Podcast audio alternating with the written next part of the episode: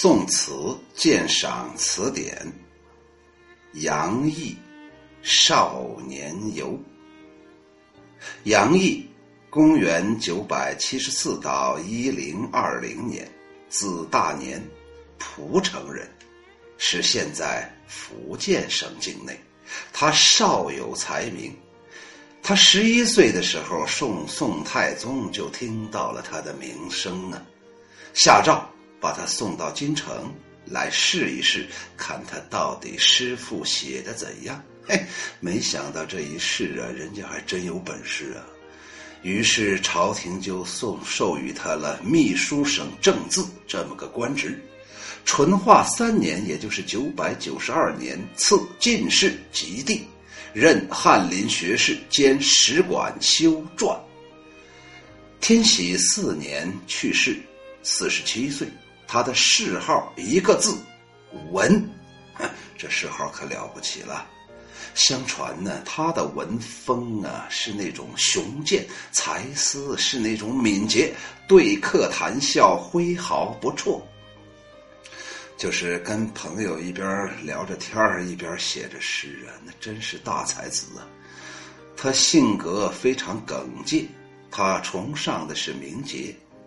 和当时的刘云、钱维演这些人呢，经常在一起唱和，是西昆体的代表作家之一。《少年游》杨毅，江南节物水昏云淡，飞雪满前村。千寻翠岭一枝芳艳，迢递寄归人。寿阳庄罢，冰姿玉态，滴滴写天真。等闲风雨又纷纷，更忍向笛中闻。这首诗是咏梅的佳作，全词以写景开始，以抒情结束。通过风雪交加之际的那些不畏风刀霜剑的梅花的。这一物象书写了作者那别有怀抱的人生感慨，词中是借景言情，集景发感，营造出了一个深婉蕴藉、若即若离、空蒙柔美的意境。你看看人家这意境多好啊！我正在读这个的时候，天上就有一架灰机给飞过去了，把这环境给破坏了。上一片的起首三句叫做“江南节物，水昏云淡，飞雪满前村”，它点明了地点是江南，时令是严冬，刻画出了风雪肃杀的景象，为写那些迎着冰雪而开放的早梅做了一个环境的铺垫。此处既没有点破梅，也没有刻画梅。但是却从水昏云淡当中，前村飞雪当中烘托出了梅的冰姿玉态而来，把梅的那种傲雪精神表现得淋漓尽致。后面的三句叫做“千寻翠岭，一枝芳艳，迢递寄归人”，从这儿开始直接写梅花。翠岭指的就是月干。交界处的梅岭，就是广东江西交界处的梅岭。呃，我记得这个谁呀？陈毅不是还写过《梅岭三章》吗？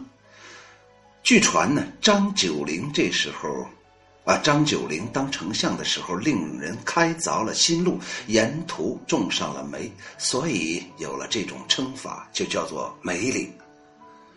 迢递寄归人，暗用的是南朝时候宋人叫做陆凯赠给范晔的一首诗呀。这首诗啊，绝美呀！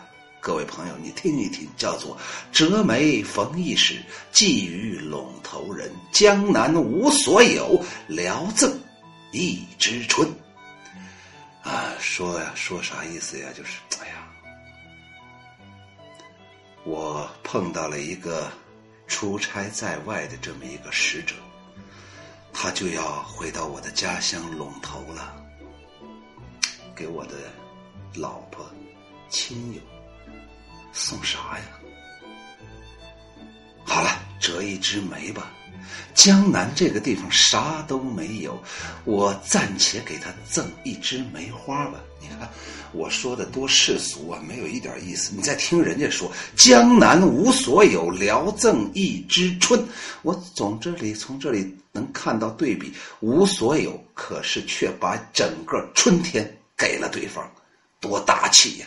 虽然是一枝春，但是他的亲朋好友拿到了这一株梅花。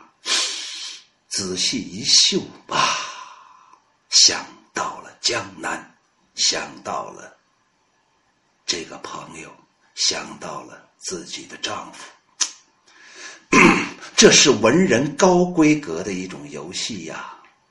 嗯，我们接着往下看：寿阳妆罢冰姿玉态，滴滴写天真。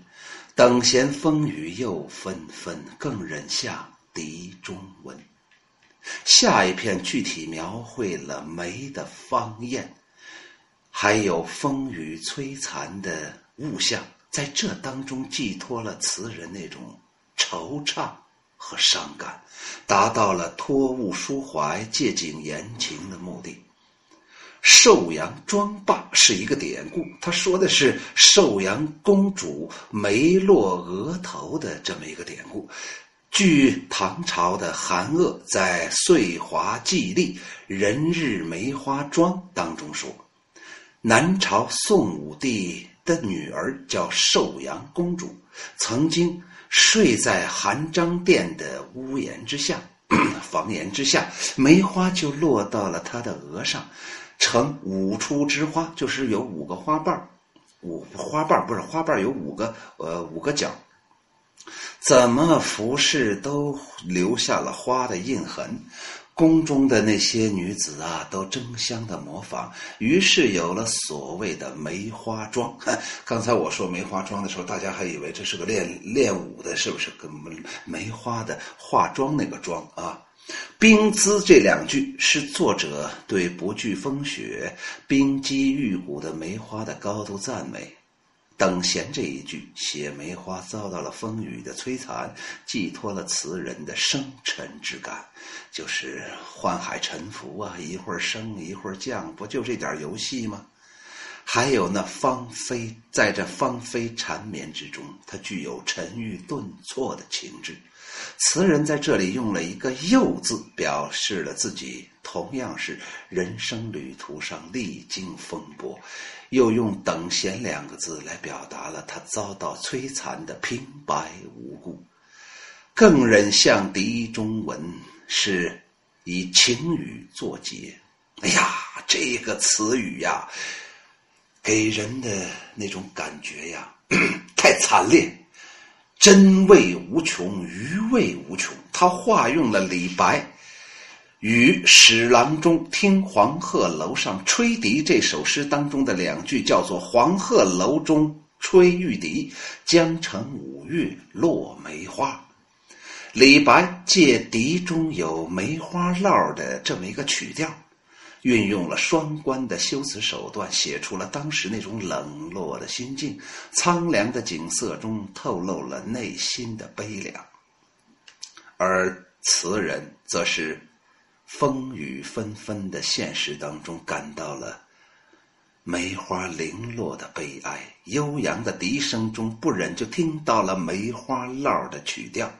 梅花烙就是梅花落，在这里应该读成梅花烙，表明了自己为梅花受风雨摧残而感到伤感，情致极为凄婉。总之，全词是借物言情，营造出了那种若即若离、美不胜收的艺术境界，给人留下了美好的回忆。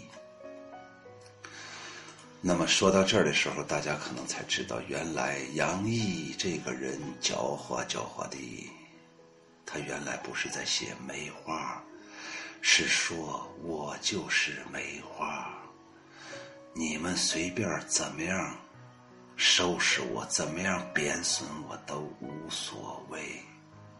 只不过我还是挺伤感，不就说了这么点意思吗，但是写的可真好啊！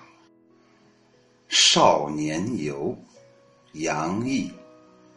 江南时节，水昏云淡，飞雪满前村。千寻翠岭，一枝芳艳迢递寄归人。寿阳庄罢，冰姿玉态，滴滴写天真。等闲风雨又纷纷，更忍向笛中闻。那《少年游》这个词牌怎么来的呢？它最早的时候是在晏殊的《珠玉词》当中有那么一句“长似少年时”，后来就借来了，借成了一个调的名字。它是双调，也就是上下两阙，五十个字，主要用的是平声韵。它还有两个名字，叫做玉蜡梅枝，或者是小栏杆。说到这儿的时候，哎呀，我就想起了姜育恒《梅花三弄》。梅花三弄，红尘自有痴情者，莫笑痴情太痴狂。若非一番寒彻骨，哪得梅花？扑鼻香，问世间情为何物？只叫人生死相许。看人间多少故事，最销魂梅花三弄。梅花一弄断人肠，梅花二弄费思量，梅花三弄风波起，云烟深处水茫茫。红尘自有痴情者，莫笑痴情太痴狂。若非一番寒彻骨，哪得梅花扑鼻香？问世间情为何物？只叫人生死相许。看人间多少故事，最销魂梅花三弄。问世间。情为何物？只叫人生死相许。看人间多少故事，最销魂梅花三弄。